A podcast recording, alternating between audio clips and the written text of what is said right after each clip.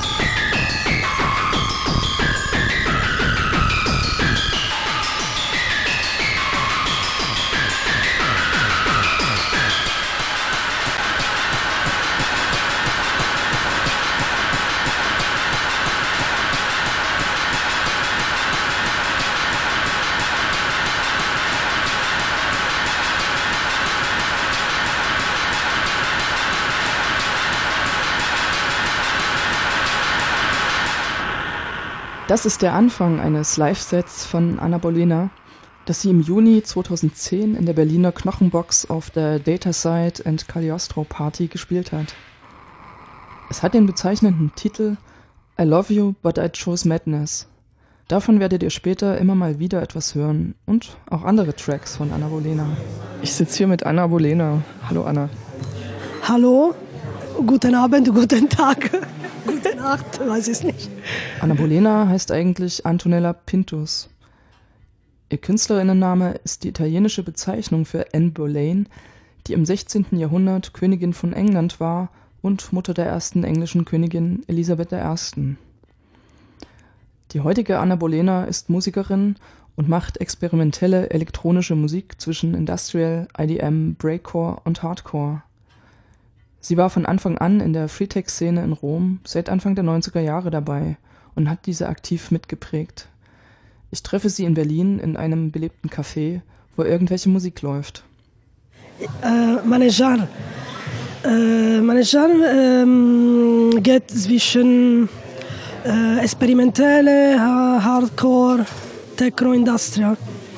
Äh, ab und zu habe ich auch mit ähm, mit anderen Genres beschäftigt, besonders wenn ich Musik für ähm, kurze Filme, für, für das Kino produziert habe. Ähm, und ich habe dann eine sogenannte Remake, äh, Remix von äh, Sampler aus äh, alte Platten, Disco-Platten oder Folk, ähm, entweder südamerikanische Musik habe ich auch äh, Salsa-Musik verwendet, weil äh, ich in einer äh, kubanisch-italienische mm, Produktion ähm, dabei war, äh, viele Jahre. Und äh, ich bin immer interessiert auch an diesem diese Mix zwischen unterschiedlichen äh, Campbell-Musik äh, zusammen zu basteln ähm, mit einem ein paar Touch von Industrial. Zuerst will ich wissen, wie Anna Bolena zum Techno gekommen ist. Sie beschreibt die Partylandschaft Anfang der 90er Jahre in Italien in Hinsicht auf politische Orientierung und Kommerzialität. Und innerhalb dieser Gemengelage beschreibt sie ihre Position und ihre politischen und musikalischen Interessen. Zuerst hat sie linke Punk- und Hip-Hop-Veranstaltungen organisiert um anarchistische Genossinnen in Gefängnissen finanziell zu unterstützen. Sie beschreibt das politische Spektrum, in dem sie unterwegs war. Sie war zum Beispiel auch in Kontakt mit Feministinnen, deren Einfluss ihr später in der Techno-Szene sehr von Nutzen war, deren Habitus und Umgang miteinander ihr aber nicht so behagt hat. Es war in den 90er, am Anfang der 90er, ich, äh, ich war engagiert in der politischen, anarchischen Szene ähm, extraparlamentarische Szene. Äh, es gab einen Moment, wo die Leute auch äh, keinen Bock mehr hatten von äh, Punk und Hip-Hop. Und es kam diese ähm, Interesse in elektronische Musik. Obwohl ähm, in Italien äh, gab es eine ähm, komische Szene äh, von Techno. Eine, eine, eine Seite äh, gab es äh, die ähm, Produzenten, äh, die nicht politisch engagiert waren. Und andere Seite gab es ein Publikum, besonders in der kommerziellen ähm, Bereich, äh, Diskotheken oder, oder Disco-Clubs, wo Faschos waren. Das Publikum war, war also rechtsorientiert und am Anfang hatten wir natürlich Probleme mit den Genossen, die äh, uns beurteilen, dass, dass wir äh, rechte Musik spielen wollten. Äh, und dann äh, es gab natürlich auch äh, Diskussionen, Debatten äh, über diese, diese, diese neue Musik. Aber ähm, also am 90, 91, 92 gab es äh, eine ähm, illegale Szene. Äh, illegale aber immer in, ähm, in Kontakt zu der kommerziellen Szene. Sie haben äh, Free Partys oder Rave Party organisiert, ähm, wo ich nicht dabei war, weil ich äh, am Anfang den, äh, der 90er ähm, kürzlich in Rom war. Ich, wollte, also ich habe angefangen zu studieren, Psychologie zu studieren an der Uni. Ähm, und ich war mehr interessiert an, äh, an Politik, stattdessen äh, Disco, Disco, Diskothek oder Club. Ähm, und die Musik war Hip-Hop, weil Hip-Hop war politisch engagiert und Punk natürlich, weil ähm, die, in, an der Uni hatten wir mit dem ähm, äh, Squad zusammengearbeitet und äh, die Musik war eigentlich punkmäßig. Oder gab es auch ein paar Partys, wo äh, Vintage-Musik mit Vinyl gespielt war. Äh, ähm, kommerzielle Sache. Es gab ein paar äh, DJs, die diese, diese Party organisierten. Und äh, abwechslungsreich stattdessen Punk-Konzerte äh, oder Hip-Hop-MC-Konzerte ähm, auch. Ähm, Techno kommt ein bisschen später. Und für mich war natürlich auch ziemlich interessant, weil ich auch, auch mit Musik immer sehr beschäftigt war. Ähm, während meiner ähm, politischen Phase habe ich mit, äh, mit Genossen äh, viele Veranstaltungen organisiert, um Geld für die äh, Genossen in, äh, im Gefängnis. Wir wollten auch natürlich Genossen unterstützen. Wir haben ähm, mit, also über diese Konzerte haben wir ähm, auch ähm, ähm Kampagne gegen äh, Faschismus, Rassismus ähm, äh, organisiert und finanziert. Und, äh, und dann kam diese, diese Phase von Techno. Ich war, ich war eigentlich interessiert als, äh, ähm, nicht als Veranstalterin, also ich war, ähm, ich war ein, ein, einfach, ich habe einfach an ein paar äh, Free Partys in, äh, am Rande der Stadt äh, teilgenommen, äh, weil ein paar Freunde von mir schon Musik produzierten. Und, ähm, und danach kam dieses Interesse an die Organisation. Ähm, aber das war ein bisschen später, also es war 95 ungefähr. Du hast also erstmal Punkkonzerte und Hip-Hop-Konzerte organisiert im Rahmen von so Centri Sociali, nehme ich an? Also besetzte Häuser? So, so, Sociali, ja, genau. Die, äh, die Squat-Variante in Rom. Äh, und welches war das? Die, äh, die, die Squad waren, also ich, ich hatte Kontakte mit, mit alle, alle Szene von Kommunisten bis zum Anarchisten ähm, also von Autonomen bis äh, zum äh, ähm, auch parlamentarischen Partei, kleine Partei. Äh, in den 90er gab es auch eine riesige Diskussion äh, über die, ähm, die vernünftige ähm, Kontakte zu kleinen Parteien in der Par im Parlament wo äh, diese ähm, Underground-Szene unterstützen wollten. Aber es gab, also ich, ich war eigentlich besser engagiert in der anarchistischen Szene. Deswegen waren wir auch dagegen. Obwohl diese Kontraste, diese Diskussionen, hatten wir natürlich auch immer äh, viel kommuniziert und nicht unbedingt, äh, nee, ich will keine Kontakte mehr zu äh, Autonomen, die mit äh, ähm, kommunistischen Parteien zusammenarbeiten. Äh, das, war, also, das war eigentlich für mich eine sehr kurze Periode, eine kurze Zeit, wo ich auch viel, viel gelernt habe. Äh, ich, ich kam aus äh, Sardinien, wo, wo ich schon auch ein bisschen engagiert war in der Schule, im Gymnasium auch. Aber natürlich gab es keine äh, große anarchistische Szene. Und dann, äh, ich hatte auch diese große Wahl. Ähm, und, und ich, habe natürlich, also ich habe best, be, am besten mit anarchistisch gearbeitet, aber in, an der Uni habe ich auch mit Kommunisten zusammengearbeitet. Und es war auch wirklich sehr interessant. Du musst dich da jetzt nicht rechtfertigen. ja, genau. Also ich, hab, ich hatte auch Kontakte zu, äh, zur Frauenbewegung. Ähm, es war auch ziemlich interessant für mich, auch diese Konfrontation zu bauen. Obwohl ich nicht äh, unbedingt, also ich, ich, ich, fühlte mich nicht unbedingt wohl ab und zu, ähm, weil ähm, hatte ich gemerkt, dass äh, für mich war vielleicht äh, äh wichtiger in diesem Moment ähm, ähm, eine, also ähm, diese, diese Sensibilität, diese Frauensensibilität war ein bisschen äh, weit weg von meinen Bedürfnissen. Aber egal. Ich habe natürlich auch viel gelernt und jetzt auch bleibe ich immer in Kontakt mit äh, diesen alten Freundinnen, die äh, feministisch engagiert waren.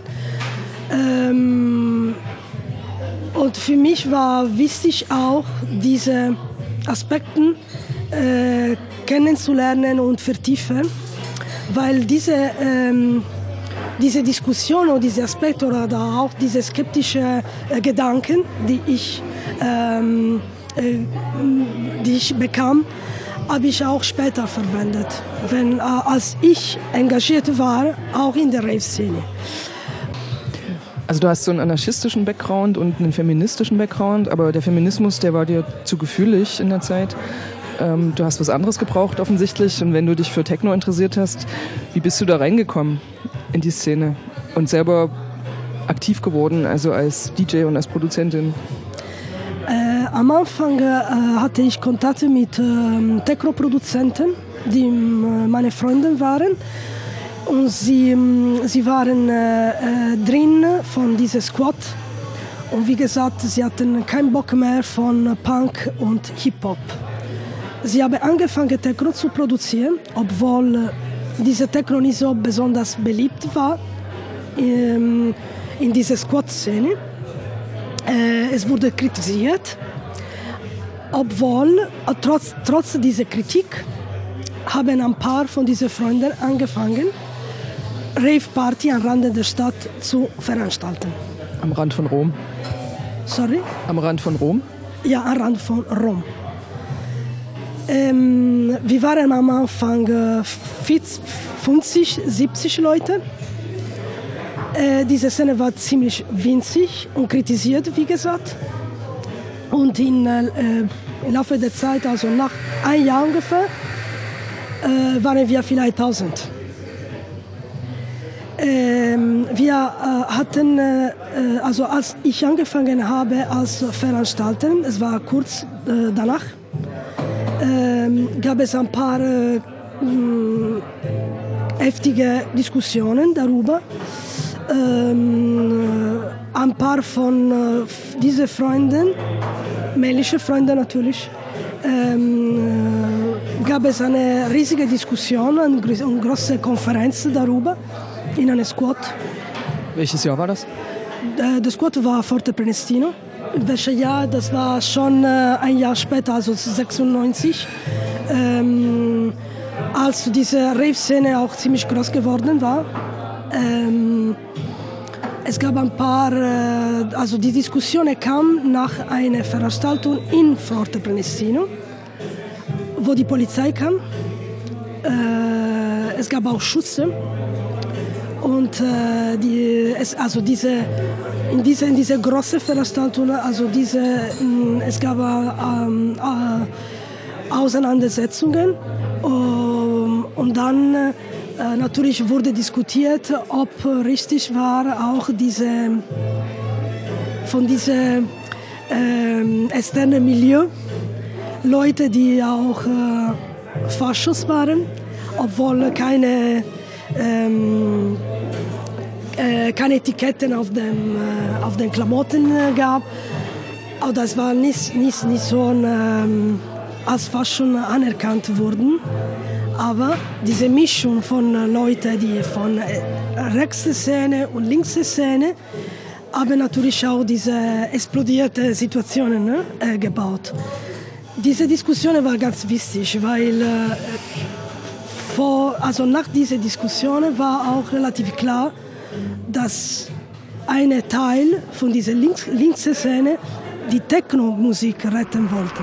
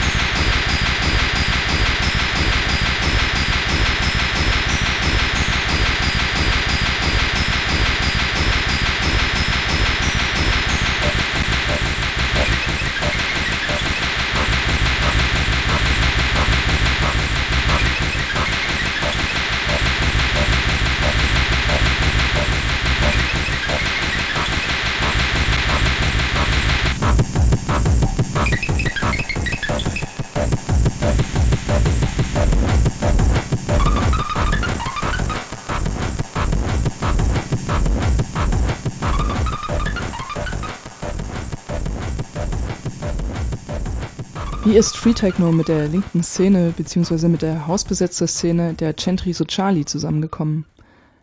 Anna Bolena erzählt, dass Techno nicht von vornherein links konnotiert war, sondern als Nazi-Musik angesehen wurde. Es hat einiges an Überzeugungsarbeit gekostet, Techno in der linken Szene zu verankern und Partys in Centri Sociali veranstalten zu können. Ähm, es gab ein paar ähm, äh, Freunde von mir, die Musiker waren. Ähm, und schon äh, 93 ähm, hatten schon äh, Techno-Musik produziert in dieser Squad-Szene. Ähm, und, und, da, und außerdem ähm, wollen auch äh, Techno-Partys organisiert. Aber es war unmöglich, weil ein Teil von dieser alten Generation von äh, Squatters äh, dagegen waren. Äh, sie, sie dachten oder sie halten Technomusik als Rechtsmusik oder Musik, die in der Rechtsszene gespielt wurde. Nazi-Musik sozusagen. Nazi-Musik, so. Faschomusik. Ähm, sie, sie hatte natürlich auch äh, viel Bock weil sie kannten, dass Techno-Musik nicht unbedingt in der, in der rechten Szene gespielt wurde. Äh, sie hatte schon Kontakte äh, mit der äh, Traveler-Szene in England, zum Beispiel in Großbritannien, wo es schon eine große Bewegung gab, Spiral Tram und so weiter, und auch in Frankreich. Ähm, nach diesen Bedürfnissen äh, hatten sie angefangen, kleine, sehr winzige Techno-Party, Free Techno-Party am Rande der Stadt, am Rande bei Rom. Und ähm, ich war schon dabei als Tänzerin. Also als Publikum? Als Publikum, ja. Äh, und dann, als, weil ich schon äh, Veranstalterin war, äh, wie gesagt, hatte ich schon äh, Konzerte oder auch äh, Partys organisiert, um die äh, Underground-Szene zu finanzieren, zu unterstützen. Ähm, habe ich angefangen auch äh, mitzumachen. Ich habe einfach diese Freundinnen geholfen, um die Party zu organisieren. Am Anfang waren wir 50 Leute, 70 Leute, 100 Leute und dann, ähm, dann also in, in einem Jahr wurde ziemlich groß, diese Bewegung geworden, schon geworden, also bis zu 9000. Und dann hatten wir auch äh, Interesse äh, bekommen von äh, einem Teil von äh, Centri Sociali, also besonders die neue Generation von Centri Sociali. Die ähm, alten Genossen waren immer dagegen die alten Anarchisten in den besetzten Häusern, die wollten keinen Techno. Genau, genau, richtig. Auch die Kommunisten, nicht vergessen. Besonders mit den Kommunisten hatten wir Probleme.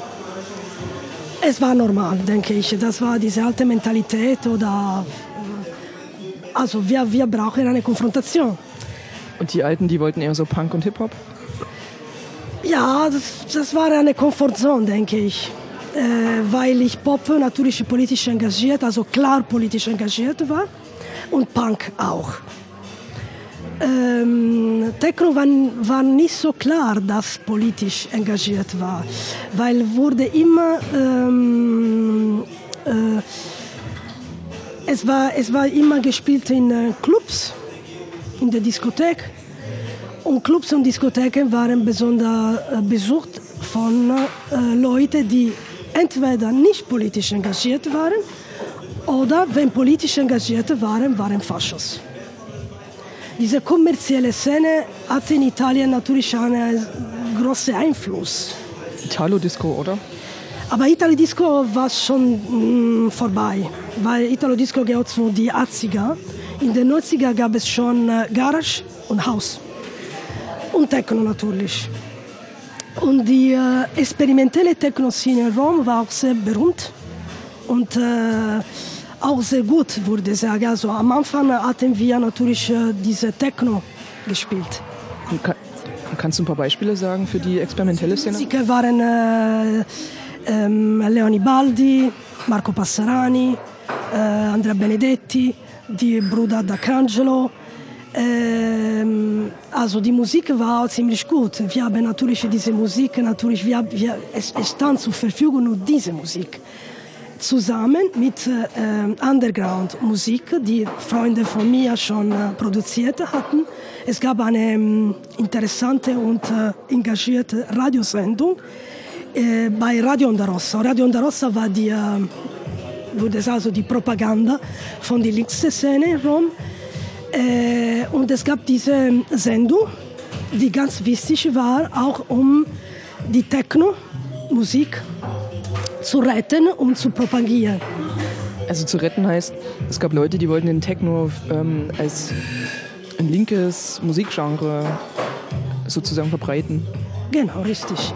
Sie wollen, äh, sie wollen natürlich auch weg, sie wollen auch bestätigen, dass Techno nicht unbedingt an, zu, zu Faschos etwas zu tun hatten, aber, aber ganz das Gegenteil.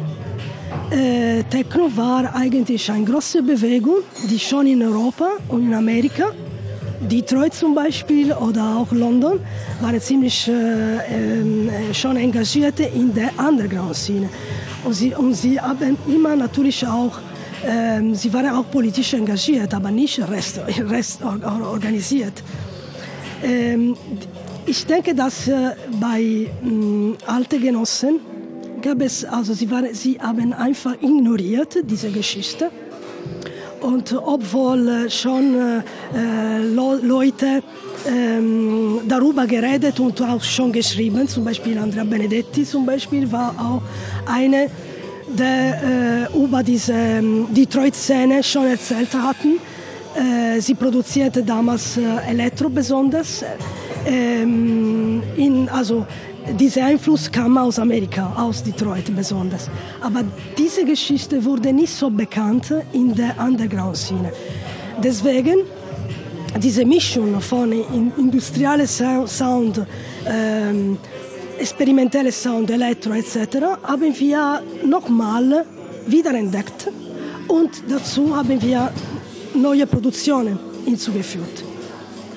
Äh, in der also in der Mitte, also als ich Veranstalterin äh, hatte ich, also ich habe nur äh, als DJ angefangen, das war eine zufällige äh, Momente, wo es gab kein DJ und dann ein paar äh, Kumpels von mir haben mich ja gefragt, Anto, spielst du, du hast die Platten, äh, spiel einfach. Wobei man dazu sagen muss, dass du eigentlich Antonella heißt und nicht Anna. Und wenn du sagst Anto, dann ist das die Abkürzung von Antonella. Ja, genau. Also Anna Bolen ist meine Nickname. Es kam später, als ich angefangen habe, meine Musik zu produzieren. Und äh, diese Momente waren äh, sehr wichtig für mich, äh, weil ich äh, verstanden habe, dass äh, auch Interesse auch, auch beim Auflegen hatten. Und, äh, und dann habe ich so angefangen.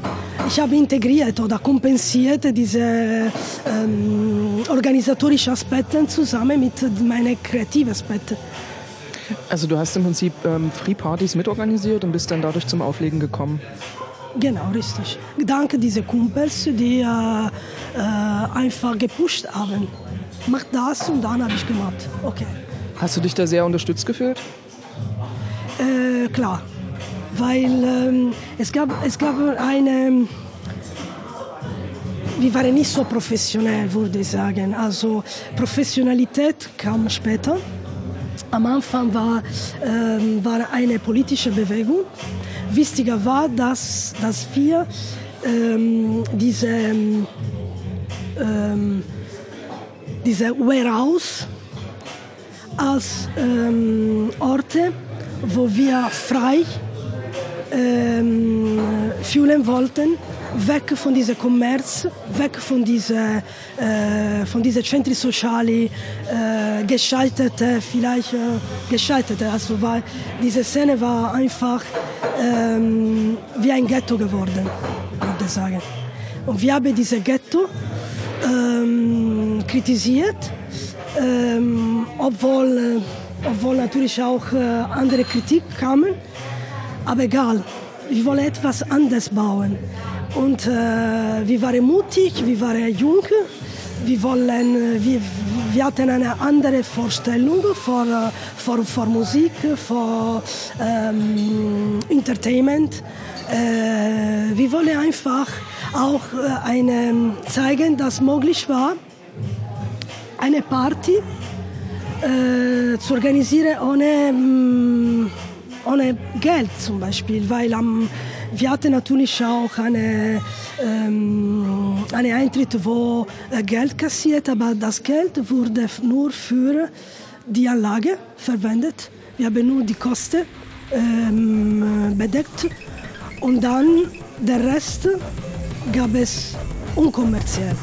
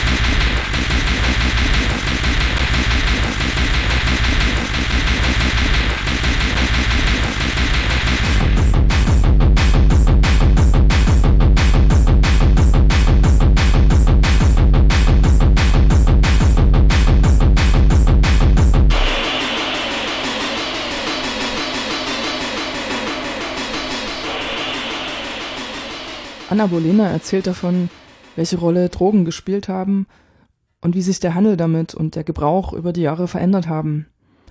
Sie prägt den Satz, die Dealer waren unsere Freunde. Aber irgendwann kamen um die 5000 Leute auf ihre Partys und die Situation mit dem Drogenhandel war nicht mehr kontrollierbar. Dann hatten wir auch eine improvisierte Bar gebaut, ähm, ohne Lizenz, ohne nichts. Äh, weil auch, äh, du weißt schon, es gab auch schon äh, Drogen dabei. Wir brauchen auch natürlich auch äh, etwas zu trinken. Und wir hatten natürlich auch äh, ähm, Kontrainformationen organisiert. Äh, also es gab natürlich auch Informationen auf Blätter. Über die Drogen? Ja, genau, das war so. Äh, diese kommt natürlich aus unseren Erfahrungen in der, Poli in der um, politischen Szene. Also ihr habt so Aufklärungsarbeit über Drogen gemacht auch? Genau, richtig. Wir wollen einfach die, die junge Generation und die Leute, die auch äh, an Techno sind interessiert, sie, sie nahmen Drogen, wir wollen informiert, dass es Risiko gab.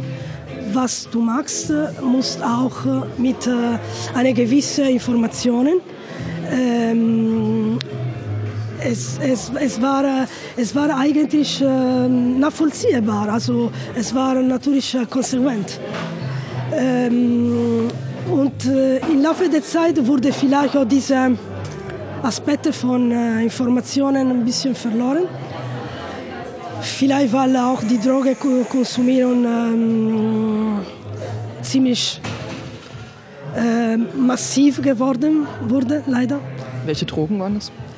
Am Anfang äh, waren nur Pille und Speed, dann kommt Ketamin und leider am, am Ende äh, der 90er schon wieder Kokain und Heroin leider. obwohl ein großes Verbot war. Es war klar, dass diese Drogen äh, weg von der Szene müssen sollten, aber Habt ihr da versucht, das auszuschließen aus euren Partys, den Gebrauch von Kokain und Heroin? Wir haben natürlich wir wollen kein Kokain und kein Heroin, aber leider am Ende, ich, ich war schon ähm, nicht so besonders engagiert in der Organisation. Ich habe, deswegen habe ich auch angefangen, Musik zu produzieren, stattdessen äh, zu Party zu gehen. Obwohl ich schon, obwohl ich immer als Veranstalter engagiert war, aber diese große Bewegung, diese große Rave-Bewegung war ziemlich anders geworden. Und äh, die Drogen haben fast alles kaputt gemacht. Ich hatte kein Interesse mehr, ich war ziemlich kritisch. Äh, leider auch, weil, äh, die, äh, weil Kokain und Heroin dabei war. Crack auch. Crack auch. Also es kommt diese Crack auch Geschichte. Und ihr habt nicht die Dealer einfach aus euren Partys rausgeschmissen? Die Dealer waren unsere Freunde. Es war immer so, weil am Anfang gab es eine andere Mentalität. Und äh, es war auch relativ äh, interessant, dass aus dieser Mischung von... Ähm, es war wie eine große Familie.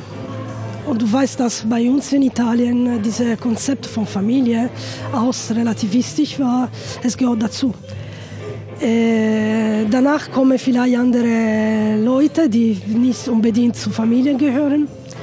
Aber weißt du, in zwei Jahren, also von 95 bis zu 97, haben wir Rave-Party organisiert, illegale Rave organisiert mit einem gewissen Risiko, wirklich viel Risiko, glaube bis zu 6000 Leute.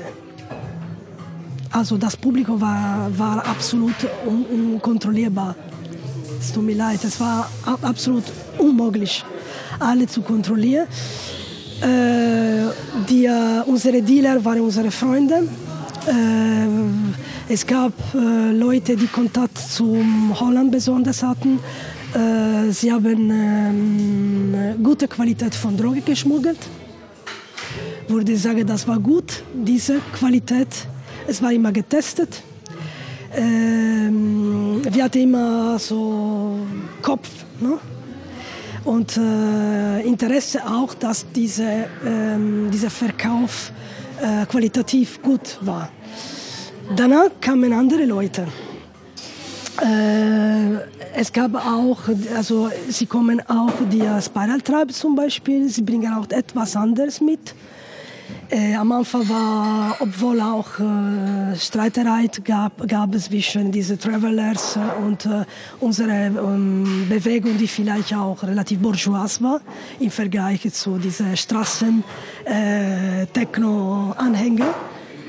Klar, das war normal. Also das war diese, dieser Kontrast gab auch äh, unterschiedliche Kulturen. Danach haben wir zusammen organisiert, also Partys organisiert, klar. Äh, obwohl äh, von mir gab es immer auch an Kleinigkeiten, würde ich sagen, keine großen Probleme, aber es gab ab und zu auch äh, Diskussionen über die Ästhetik der Musik.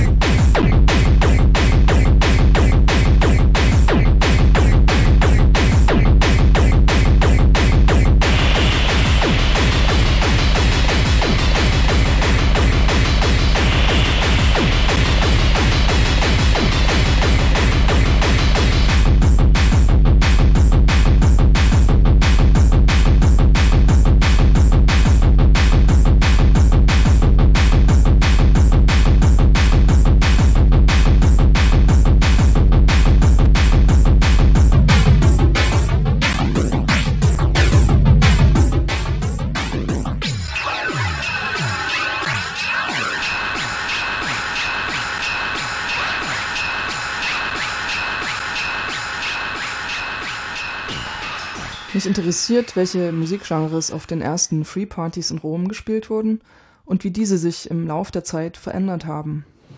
Habt ihr direkt mit Hard Techno angefangen oder womit ähm, habt ihr angefangen und wie hat sich das entwickelt? Also welche Genres sind dazugekommen oder haben die sich abgewechselt? War dann ein Genre irgendwie komplett weg? Äh, als ich äh, ähm, die Musik getanzt habe, gab es viel äh, Trance, aber das war, das war in dieser Zeit aber war sehr, sehr berühmt und sehr verbreitet. Goa. Nicht unbedingt Goa, Trance, nur Trance. Goa, Goa hat, mh, auch dazu, aber ich war kein echter Fan von Goa. Und dann natürlich Techno, experimentell Elektro und äh, Art Techno, Breakcore etc. Als die Travelers kamen, gab es diese Techno-Bewegung, die nicht besonders, also von mir war nicht so besonders geliebt. Also der Spiral Tribe, der ist irgendwann bei euch vorbeigekommen in Rom und hat eine andere Musik mitgebracht. Und welche war das dann konkret? Es war Techno, also Techno, Spiral Tribe, kennst du das Genre? Äh, ich, äh, also, ein, also äußere einige Platten, die ich habe in meiner Sammlung, die ich gespielt habe. Ähm, dann kamen auch Leute, die ja diese, diesen Sound äh, imitiert haben und fast serial produziert und da war für mich ein bisschen langweilig. Äh, ich stand immer äh, und ich stehe natürlich auch noch auf experimentelle Sachen, experimentelle Musik. Ähm, deswegen äh, für mich besser 180 BPM stattdessen 160 BPM, weil äh, 180 ist Hardcore, Art Techno und ähm, mag einfach. Ich mag das. Und äh, Spiral Tribe ist äh, einige Sachen, finde ich äh, gut, gute Musik. Andere Sachen sind für mich langweilig. Also die waren dir zu langsam, weil die 160 BPM hatten und du wolltest 180? Ähm, nicht unbedingt. Also wenn, aber wenn man zwölf Stunden 160 BPM immer mit demselben äh, äh, Groove spielt, ist natürlich langweilig. Es, es, also, ähm, es ist eine Frage, also so BPM spielen keine große Rolle. Was spielt eine große Rolle, ist äh, natürlich die Nuances, die äh, Abwechslung. Also wenn die Musik nicht so abwechslungsreich ist, ist für mich natürlich langweilig. Aber ich war immer auch wie eine scharfe, also ich war, ich war eigentlich eine, aus, ich, ich habe immer gespielt als Ausnahme. Also du warst die Frau, die experimenteller auflegen konnte? Ja, genau. Ich habe immer experimentiert als die anderen Männer. Und am Anfang war ich auch die einzige DJ, die einzige Frau, die gespielt habe. Es war auch relativ normal. Wie gesagt, habe ich auch eine gewisse Unterstützung. Ich habe auch die, die Decks äh, geleitet und organisiert. Also aufgebaut und so weiter? Gebaut und organisiert, würde ich sagen, das Line-Up war äh, also eine Sache, die ich organisiert habe. Ähm, ab und zu kam, gab es vielleicht Probleme mit ein paar Musiker, DJs, die nicht wussten, dass ich äh, dafür verantwortlich war. Ein paar Diskussionen, aber egal. Also haben, die haben dich nicht für voll genommen, oder? Genau, weil für, für ihn war ähm, merkwürdig, dass eine Frau äh, am Mischpult war. Klar. Aber egal, also es, es war also selten, dass, dass ich Probleme bekam. Aber du warst dann wirklich die einzige Frau in, in, der, in der Szene dort? Am Anfang ja. Und dann später äh, kamen, also später kam, also als Sperreltrab gab es Ixi zum Beispiel dabei und dann mit, mit anderen Sound, äh, Sound System in Rom. Äh, die Kernpanik gab es auch ein paar Frauen dabei und dann jetzt auch mehr. Äh, aber es war schon 98, 99.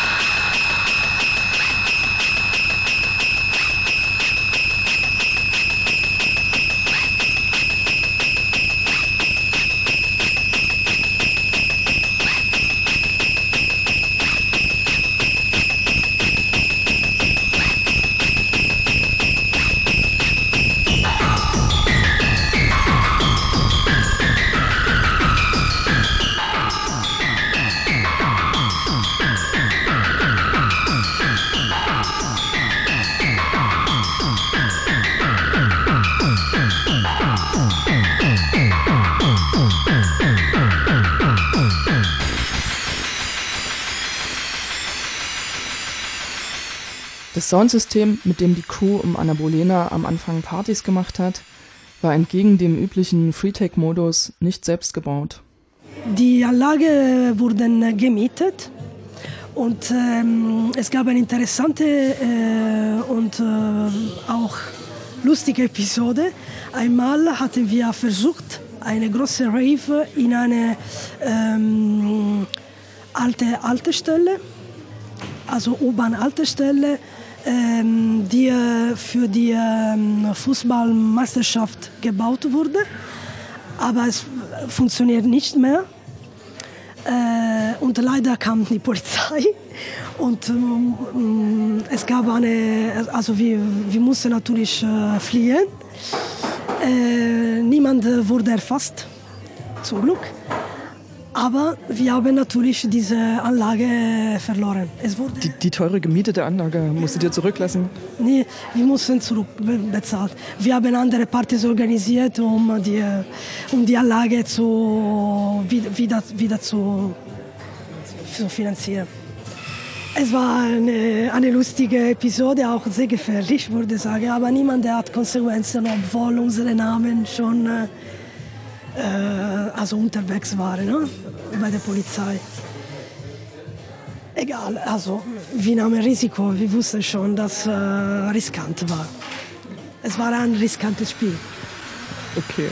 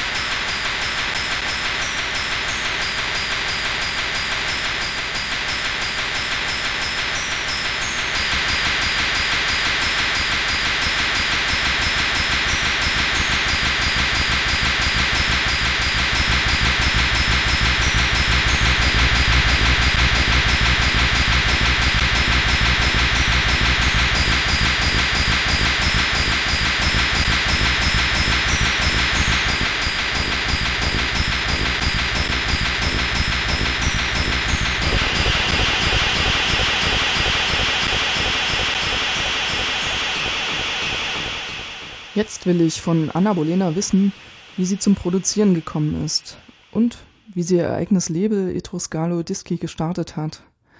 Unter anderem mit dem damals noch unbekannten Venetian Snares. Und sie erzählt, warum sie dann nach Berlin gekommen ist. Wie bist du dann zum Produzieren gekommen? Also wie, wie ist die Entwicklung von der DJ zur Produzentin vonstatten gegangen? Äh, weil, äh, weil ich immer sehr kreativ war in meinem Leben. Also ich war immer sehr interessiert an Musik. Ich wollte einfach mal probieren. Als ich mein Leben äh, geöffnet habe, ähm, hatte ich diese Bedürfnisse. Aber zum Beispiel auf meinem ersten äh, Release äh, gab, gab es keinen Track von mir. Wie heißt dein Label? Hydroscalo Dischi. Und wann hast du das gegründet? Äh, 99. Äh, es war ein Kollektivprojekt am Anfang, dann äh, war ich nur allein dafür verantwortlich. Und äh, meine erste Vinyl kam später, viele Jahre später. Äh, mit meinem Label habe ich angefangen, meine Musik zu produzieren nach 15 Jahren. Weil ich habe ich immer einen gewissen Respekt vor Musiker und vor Musik und dann äh, dachte dass ich kein Mal, ich bin keine Musikerin, warum soll ich auf Vinyl meine Musik äh, veröffentlichen? Und dann äh, kam, es war einfach ein sehr langer, ähm, spontaner Prozess. Aber hast du dann vorher schon Live-Sets gespielt? Ja, klar. Live-Set habe ich gespielt. Klar, es gab auch eine äh, lange Pause, wo ich auch äh, keine, keine Platten mehr aufgelegt habe. Äh, ich habe nur in Berlin angefangen, 2010, das war bei Homopathik. Habe ich angefangen. Okay. Ähm, Du bist sozusagen, du hast studiert in Rom und hast das Studium abgeschlossen und bist dann irgendwann nach Berlin gezogen. Wie bist du da in den neuen Lebensabschnitt des möglicherweise Geldverdienens, ähm, wie bist du da rübergekommen und wie hast du die Musik dann für dich mitgenommen? Ähm, ich, also ich habe Raves organisiert während meiner ähm, Diplomsverarbeitung. Während der Diplomphase? Ja, ja in meiner Diplomphase.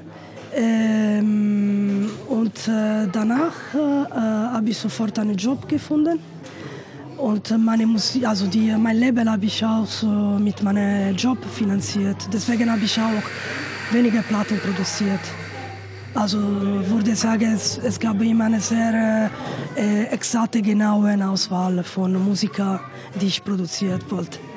Äh, es, es, gab immer eine, eine lange Recherche von äh, mehrwürdigen Sound, mehrwürdigen Musiker, äh, immer weg von diesen kommerziellen Aspekten. Äh, also mein Leben fungiert als äh, kreative und künstlerische ähm, Archiv. Und wie würdest du sagen, was für Genres sind da auf deinem Label präsent? Ähm, IDM, Breakcore, experimentell und äh, Techno-Industrie. Kannst du ein paar Namen sagen von Leuten, die da veröffentlicht haben? Äh, ich habe zum Beispiel Vincent Ness äh, entdeckt, würde ich sagen, weil er kein berühmter Musiker war. Wann war das? Ja, das war 1999, 2000, als ich kontaktiert habe. Und kurz danach hat er diesen Vertrag mit, äh, ähm, mit, äh, mit ihrem Label ne, unterschrieben.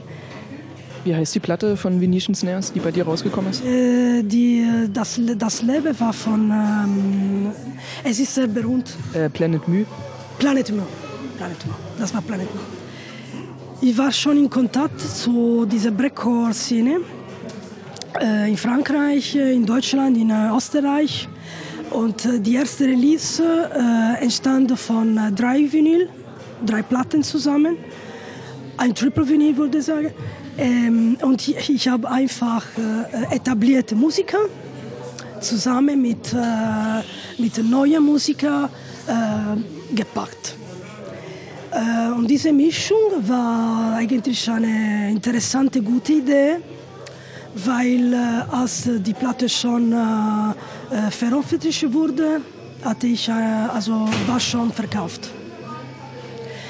und meine alte äh, Vertrieb ist Toolbox in Paris und bleibt immer noch mein Vertrieb, mein Hauptvertrieb für meine Platte. Du bist sozusagen erst als Veranstalterin so für Punk- und Hip-Hop-Konzerte zur Veranstalterin von Free-Partys äh, geworden, bist dann dort DJ geworden und dann sind die Drogen gekommen, dann bist du Produzentin geworden und Labelinhaberin und hat, hast erstmal andere Leute praktisch ähm, auf deinem Label rausgebracht und dann bist du erst Musikerin selbst geworden oder Produzentin. Genau, richtig. Am Anfang habe ich nur die anderen Leute produziert und jetzt produziere ich auch mich selbst. Und hat das damit zu tun, dass du 2004 nach Berlin gezogen bist? Bist du da eher so zur Produzentin geworden dadurch? Äh, in Berlin äh, war ich schon äh, 96 erstes Mal für Love Parade. Ich habe sofort in äh, diese Stadt verliebt. Ich wollte, ich wollte schon äh, also meinen Umzug organisiert und dann Tschüss aus Italien, aber ich habe nicht, nicht sofort geschafft, leider. Ich habe nur 2004 geschafft. Warum war Berlin so toll? Warum war es so toll? Keine Ahnung. Also diese Atmosphäre war, war, meine, war einfach meine Stadt, es bleibt immer noch meine Stadt. Also ist das vielleicht, dass es da Platz gab und dass alles räudig war, oder? Äh, ich denke, das war nur äh, vielleicht atmosphärisch. Das Klima, ich weiß es nicht. Also diese, diese Farben. Ich war, ich war schon, äh, äh, auch ich auch jünger war, als ein Mädchen war, als ich angefangen auch um, äh, um zu lesen. Ich war immer sehr interessiert, sehr fasziniert von dieser nordischen Kultur. Deswegen Musik, Kultur, Atmosphäre, weiß ich nicht. Es war eine äh, eine sehr starke Mischung.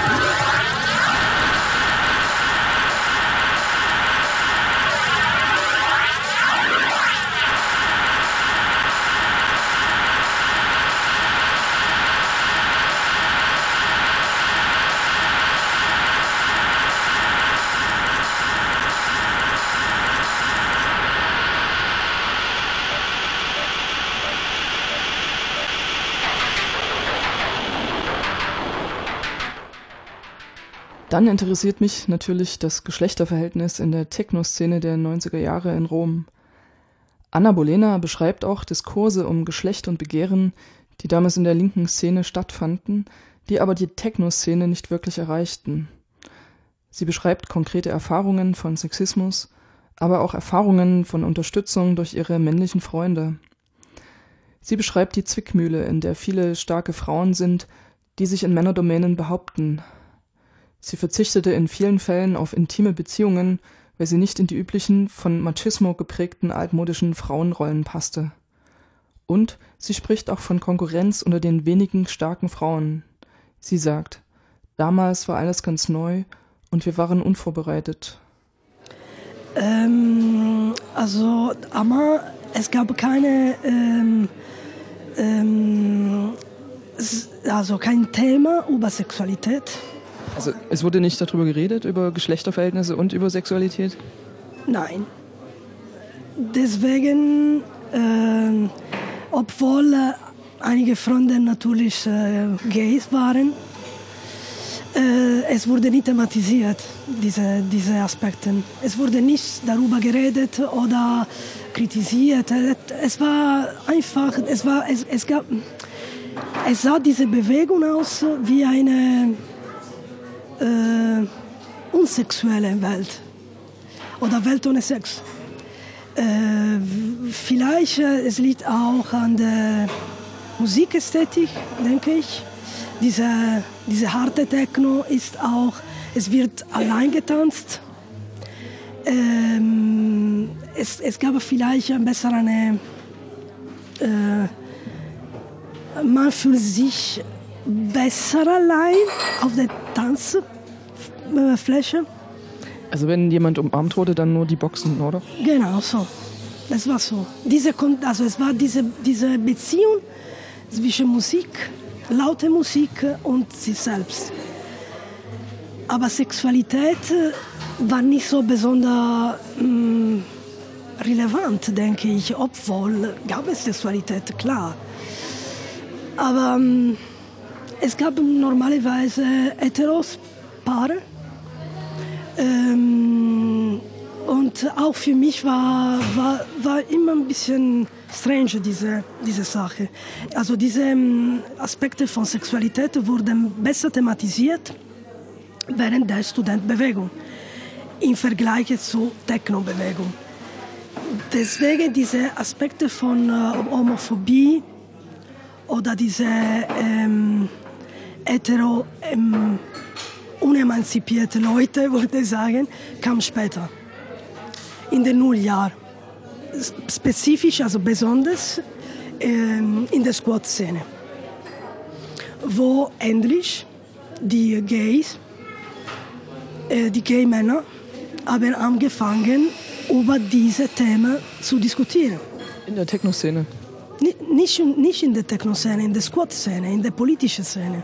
Okay, und im Techno ist es dann noch nicht angekommen? Ja, genau. In der Techno-Szene wurde natürlich dazu.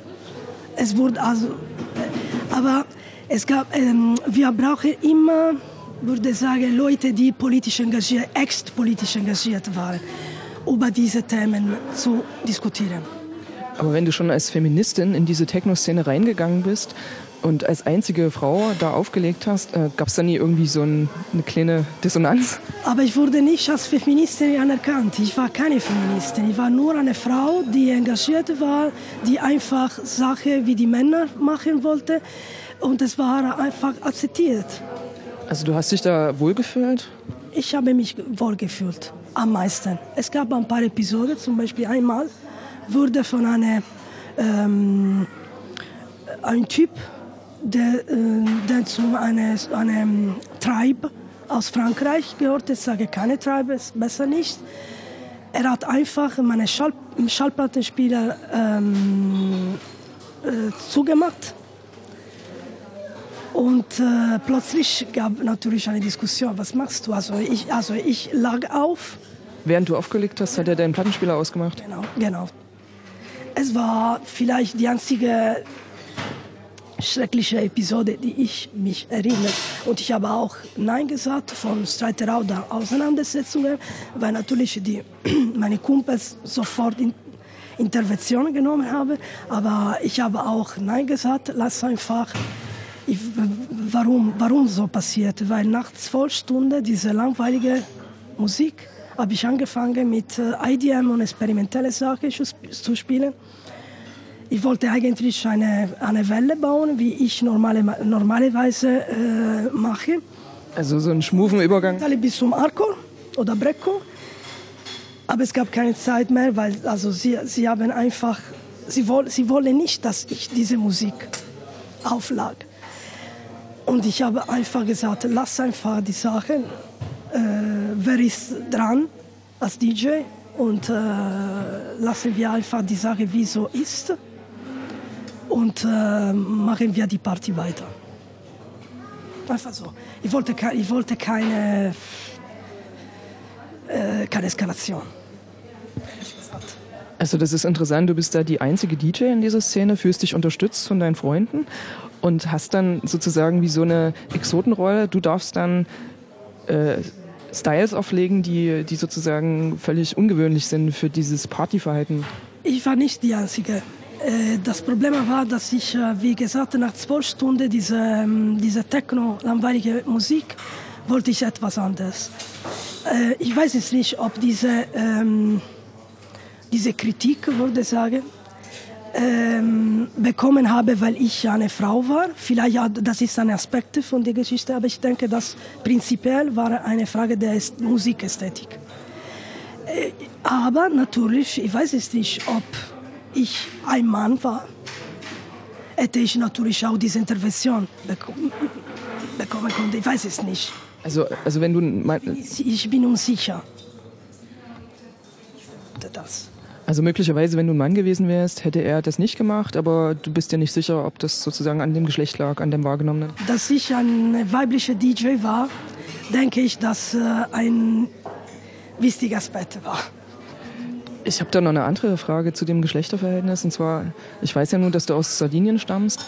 Und ich weiß, dass in Sardinien traditionell ähm, das Geschlechterverhältnis zwischen Frauen und Männern ein relativ ausgewogenes ist. Also dass da Frauen ähm, relativ ja, ziemlich korrekt ähm, behandelt werden und wichtige Positionen haben in der Gesellschaft und sich stark durchsetzen. Denkst du, dass das eine Rolle spielt? Auch, dass du da in der Free Techno Szene dich da so wohlfühlen konntest, weil du dich gut durchsetzen konntest? Ähm, also würde sagen, dass von meine, in meiner Familie haben immer die äh, Frauen ähm, also die Macht. Sie, sie, waren die Mächtigen, also sie, es ist immer so in meiner Familie.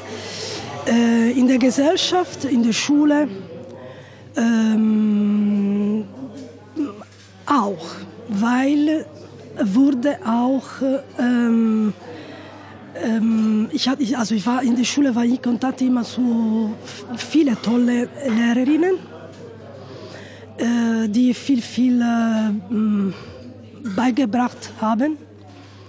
Ich habe viel gelernt von, äh, von ihnen äh, und auch diese äh, diese Materialien habe ich immer in ähm, in meinem Leben verwendet. Äh, die Frauen waren immer sehr wichtig in meinem Leben. Und, und, und sie, sie, haben sich dur, durchgesetzt gegen die Männer. Immer. Denkst du, dass du das dadurch leichter hattest, in, dich in der Free-Techno-Szene äh, zu etablieren als DJ? Wegen meiner, meiner Vergangenheit, meinst du?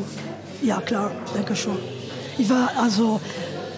Äh, ich habe natürlich auch äh, viele intime Beziehungen verzichtet mit Männern, die nicht sexuell äh, vorbereitet waren bei diesen Themen von Gender. Äh, weil ich wusste schon, dass wenn du intime Kontakte hast, bekommst du eine andere äh, äh Vorstellung.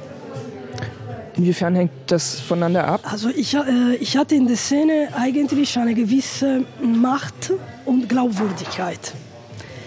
Wenn ich ähm, und, da, und äh, habe ich auch verzichtet auf ähm, intime Kontakte oder intime Beziehungen mit einigen Männern, weil äh, sonst ähm, Probleme gehabt hätte oder, oder vielleicht diese Glaubwürdigkeit wurde ein bisschen äh, nicht mehr wahrgenommen. Also du hättest, wenn du Beziehung gehabt hättest mit irgendwelchen Leuten deiner Szene, hätten die dich nicht mehr für voll genommen als DJ oder als Organisatorin oder wie meinst du das? Richtig. Ich hatte natürlich auch äh, Beziehungen, aber es war, es war dann auch kompliziert. Denke ich, weil ich auch eine starke Frau war und bin noch. Also die, die, die männlichen äh, Techno-Leute, die konnten sozusagen das nicht in ihrem Kopf vereinen, irgendwie, dass du einerseits eine starke Frau bist, die auflegt und so weiter und organisiert und auch bestimmt, wo es lang geht zum Teil und gleichzeitig aber auch natürlich ähm, ein sexuelles Wesen bist, was Beziehungen haben kann und will. Also das konnten die sozusagen nicht zusammenbringen in ihrem Kopf. Ja, genau, weil es, es, es, Sex gehört zu, zu dieser Freiheit, die nicht in Frage kam. Äh, wenn du so frei bist, äh, kann sein, dass du natürlich auch eine ähm, also entsprechende äh, Freiheit in, äh, ähm, in, deine, in deine Beziehung hast, aber es gehört nicht dazu oder es, kommt, es, es kam nicht unbedingt in Frage. Ehrlich gesagt, ich denke, dass es lag an unserer Macho-Mentalität in der italienischen Gemeinschaft Gesellschaft. Ich weiß es nicht, vielleicht auch in anderen Ländern ist es so. Ehrlich gesagt gibt es immer eine Kleinigkeit, gibt es Kleinigkeiten im Vergleich. Ähm, und besser, besser hatte ich gemerkt, dass also nach meinen Erfahrungen war definitiv besser, dass ich auf einige Beziehungen verzichtet habe. Äh, sonst hätte ich Probleme gehabt. Und welche Probleme? Also woran macht sich das fest? konkret äh, vielleicht auch diese Kritik hinter den Rücken, diese Quatschen. Es, es, ich habe immer äh, sehr, äh, es, war, es, es war für mich auch unerträglich, diese Sache. Ich wollte, ich, also ich will nicht sagen, dass ich natürlich die, die, die, das brave Mädchen spielen wollte, aber ich wollte auch äh, keine Gossip darüber. Also dass Leute? Ich war, ähm, ich bin auch relativ schüchtern unter diesen Aspekten oder ich wollte auch nicht unbedingt, dass die Leute über meine intime Sachen quatschen. Also hinter deinem Rücken meinetwegen dich abwerten oder so? Genau, das war, das war meine, meine persönliche Sache, intime Sache. Ich wollte nicht, dass die Leute, ah, guck, bla bla bla, was er macht. Ähm, wenn du da jetzt an die anderen Frauen denkst in der Szene, die vielleicht ähm, nur Publikum waren, hast du da gesehen, was für Schwierigkeiten die möglicherweise hatten, da in diese Szene reinzukommen, um da selber aktiv zu werden als Kulturarbeiterin? Äh, ja, ab und zu gab es auch äh, vielleicht äh, einige Probleme. Natürlich mit äh, anderen starken Frauen waren nicht so unbedingt äh, äh, klar ab und zu weil äh, es gab immer diese, diese Machtaspekte ähm, gegenüber den Männern. Wenn eine Frau relativ stark ist, stark im Sinne der äh, klare Idee hat, ähm, kann sein, dass auch in Konkurrenz zu anderen starken Frauen war. Ich habe ich hab auch diese Aspekte auch ein bisschen erlebt. Äh, warum? Weil in eine, wie gesagt, in einer Macho-Mentalität äh, wohnen oder sie, sie, wir waren einfach in Kontakt zu dieser alten, altmodischen Mentalität. Und es war nicht so einfach, äh, also um, um, zu kämpfen.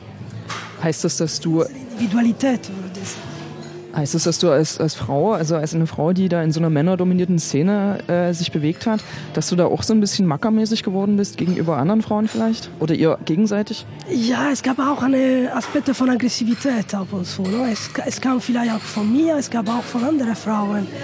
Weil wir, wir, wir, haben, wir haben wirklich hart gekämpft darum, um unsere ähm, Position, um unsere Stellung ähm, als Individuen zu verteidigen. Das war so. Aber es war nicht so einfach. Das heißt, ihr habt euch nicht äh, als Frauen organisiert in der Techno-Szene, also oder solidarisiert? Äh, exakt. Also es fällt auch einige Aspekte von, von Solidarisierung, von, Solidari von Solidarität auch. Also später, vielleicht in zehn Jahren, als äh, äh, noch andere Frauen ähm, in der Szene aktiv waren, äh, wurde, wurde natürlich ein bisschen einfacher ähm, diese, diese Gleichgerechtigkeit zu bauen. Ähm, und, aber damals war alles ganz neu und wir waren total äh, unvorbereitet.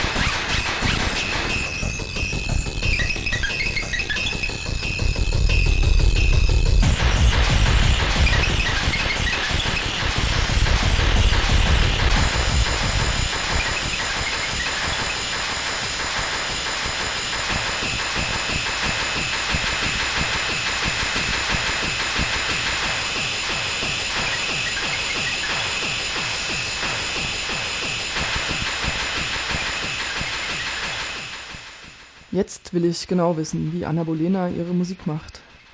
Charakteristisch für sie ist, dass sie ganz alte Musik und Pop mit härteren Stilen mischt.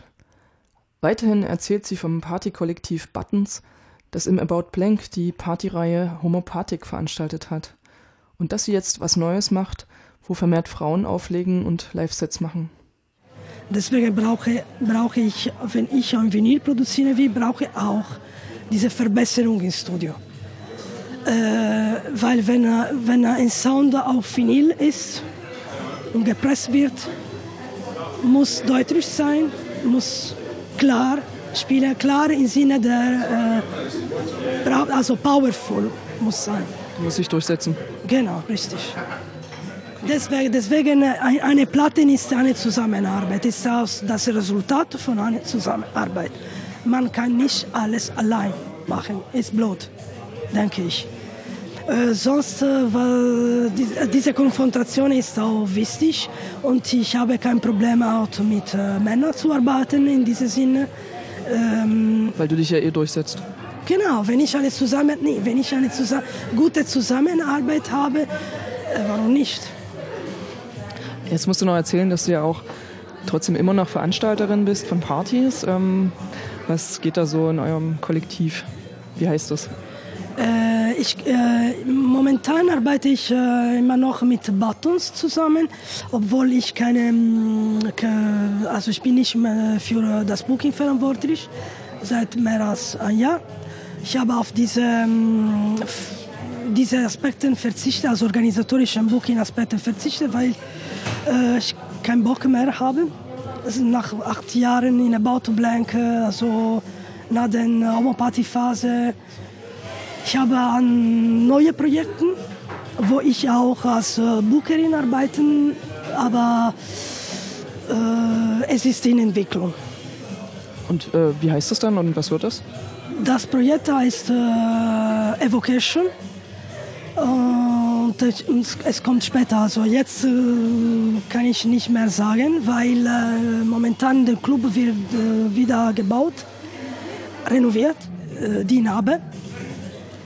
Äh, in diesem Projekt will ich mehr experimentelle Musik mm, äh, mitbringen und ähm, ich will mehr Frauen engagieren ähm, und ich will mehr neue Musik zusammen mit Vintage-Musik.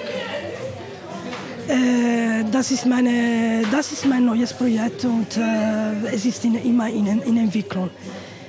Ich will, da, ich will dass äh, mehr Frauen äh, am Decks, will mehr Frauen im Live-Set äh, und will neue Musik.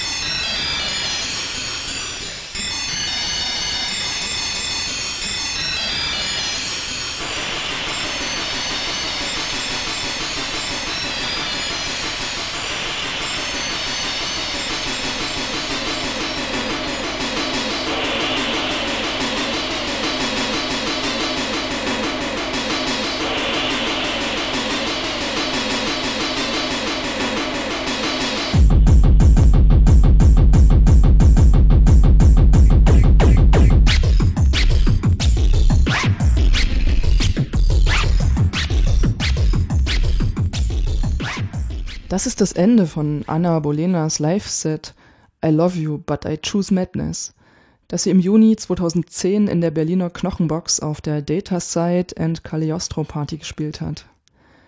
Wir reden weiter über die Gegenwart. Wie sieht Anna Bolena die heutige Freetech-Szene? Was ist für ihr heutiges Tun aus dieser Zeit noch relevant? Sie ist überrascht über die 90er Jahre Retrowelle, Hardcore und Techno im Stil des Spiral Tribe. In DJ-Sets von diversen jungen Leuten hat sie Tracks gehört, die sie auch schon damals aufgelegt hat. Und was denkst du, was ähm, für, für Werte oder für, für Praxen aus deiner Free-Techno-Zeit heute noch für dich relevant sind für deinen Tun? Ja, so äh, in Rave-Kultur äh, bleibt natürlich auch immer in meiner Aktivität. Aber es leider so frei ist nicht mehr. Äh, es gibt immer diese ökonomischen Aspekte, die ich, obwohl ich vielleicht kein großes Interesse habe, darum kümmern muss. Leider ist so. Finanzielle Aspekte sind immer dabei und sie arbeiten zusammen mit kreativen Aspekten. Club Culture funktioniert anders. Aber seit auch vielen Jahren ist es so. Und für mich war eine Herausforderung. Äh, in dieser Clubszene habe ich auch viel, viel gelernt. Ich habe auch meine, äh, meine ich habe auch mehrere Erfahrungen gesammelt. Äh, ich habe auch neue Musik entdeckt oder wiederentdeckt. Und was soll ich sagen? Es wäre schon, wenn eine neue äh, Free Party, Free Szene wieder äh, läuft, aber mit diesem Polizeisystem, mit dieser Kontrolle, äh, ist wirklich sehr, sehr schwer. Es gibt ja eine Free Techno-Szene, die jetzt noch funktioniert. Ja, es gibt. Aber ich bin auch äh, zu alt geworden dafür. Wieso? Ja, weil auch äh, ich bin da, ich bin alt. Ich habe ich hab so viel schon getan in diese. Äh, meine, meine Rücken sprechen, sprechen dafür. Dein Rücken spricht ja. darüber? Ja, genau. Also du hast halt Rückenschmerzen oder wie? Ja, es, äh, also ich, ich, erinnere mich schon daran, als also letztes Jahr war ich in Bologna und nach meinem Auftritt in einem Squad ähm, sind, sind wir zum, zu einer Rave-Party gefahren. Äh, es war wirklich sehr, sehr interessant, um zu gucken, wie, äh, wie die neue Generation äh, mit dieser Rave-Culture konfrontiert.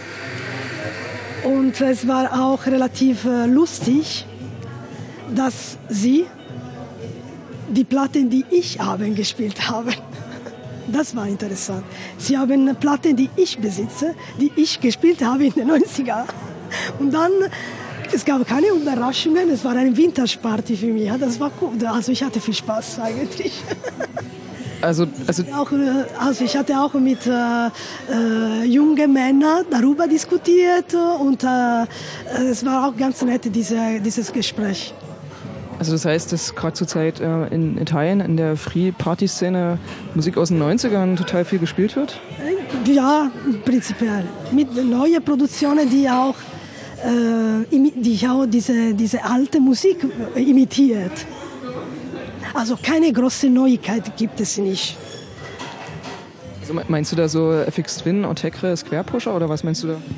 90ern? Oh, so experimental sind sie nicht mehr. Also wir waren, wir waren äh, experimenteller als heutzutage, würde ich sagen. Aber was spielen die da für Musik aus den 90ern? Ja, sie, sie, sie, sie spielen momentan Hardcore oder Techno. Spiratal-mäßig, würde ich sagen. Das war so. Aber es war, es, es war eigentlich, also musikalisch war auch für mich, also hat meinen Geschmack getroffen. Deswegen war ich auch ganz nett. Und sie haben, wie gesagt, Platte, die ich habe, gespielt. Aber hast du nicht vorhin gesagt, dass du Spiral Tribe langweilig fandest? Also die Musik von denen? Nicht, all, nicht alle Musik von Spiral Tribe äh, langweilig finde. Nicht alle, nicht alle. Aber ähm, Nein, überhaupt nicht. Also sie, sie, sie produzieren auch sehr tolle neue Musik, die Sparatai, würde ich sagen. Deswegen, also sie sind immer in Bewegung. Sie machen nicht immer dieselbe Sache die, wie in den 90er. Wie ich, no? ich habe auch meine, meine Produktion ein bisschen verändert. Meine BPM ist nicht so hoch wie damals. Normal. Meine Musik ist musikalischer geworden. Also was ich ähm, so, so, in meinem Horizont wahrnehme, äh, ist das, dass sich die Musik auf diesen Free-Partys sehr ausdifferenziert hat, also noch mehr Subgenres entstanden sind um, ähm, und, und viel so Vermischungen, also dass Hard Techno und Breakcore zusammengekommen ist, also in einem Track oder ähm, Jungle und Hard Techno oder Drum Bass und Hard Techno oder ja, sowas in der Art. Ist das in Italien genauso? Äh, ja, ja, nein. Ähm, also diese Break ist nicht so gespielt, wird nicht so gespielt. Äußer vielleicht Panik ein bisschen. Aber in diese Rave, wo ich in Bologna war, waren alle, also es waren alle die, die, also die 4, 4 zu 4 Bit keine große Drum and Bass, kein Drum and Bass zum Beispiel. Drum and Bass gehört zur Vergangenheit. Ist ja auch 90er. Natürlich ist es 90er, ich weiß. Kannst du noch was sagen zu... Ich wollte nur sagen, dass diese Breakbeats äh, ist ein bisschen verloren im Laufe der Zeit. Nach 20 Jahren würde ich sagen, das bleibt vielleicht diese Hardcore Art Techno stattdessen Breakcore, IDM, Breakcore, Drum and Bass. Ja, ich habe eher den Eindruck, dass es jetzt nach so zehn Jahren Pause wieder modern geworden ist, so Breakbeats zu haben, egal in, welchen, in welcher Form. Ja, kann sein, ja.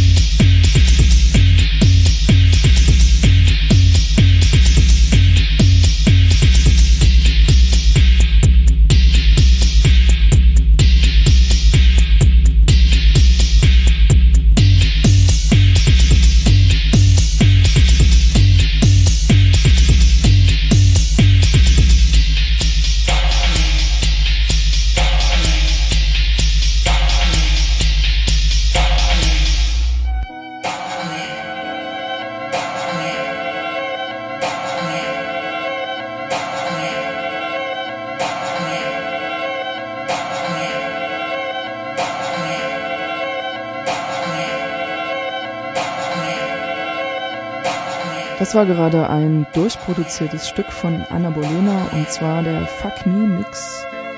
Und das, was ihr alles vorher gehört habt, war ein Interview mit ihr, das ich im Februar 2018 mit ihr in Berlin geführt habe. Anna Bolena ist Musikerin aus Berlin, ursprünglich aus Italien und macht experimentelle elektronische Musik zwischen Industrial und Hardcore.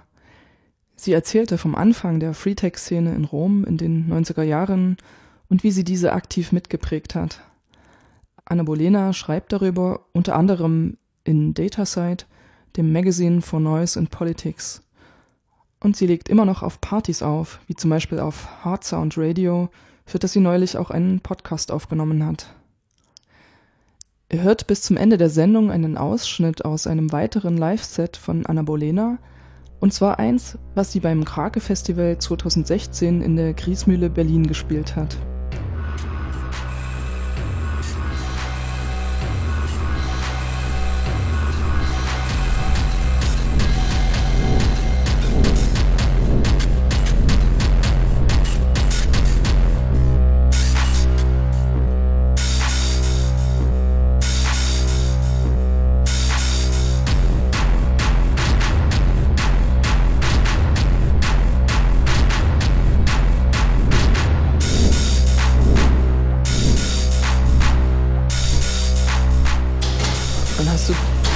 Abschluss vielleicht noch eine Message an, an das Publikum dieser Sendung? Also gibt es irgendwas, was du irgendeiner Öffentlichkeit sagen willst? An die neue Generation. ja, äh, ich kann nur empfehlen, dass äh, sei persönlich, äh, sei mutig und äh, sei innovativ. Stopp, es reicht. Danke für das Interview. Bitte.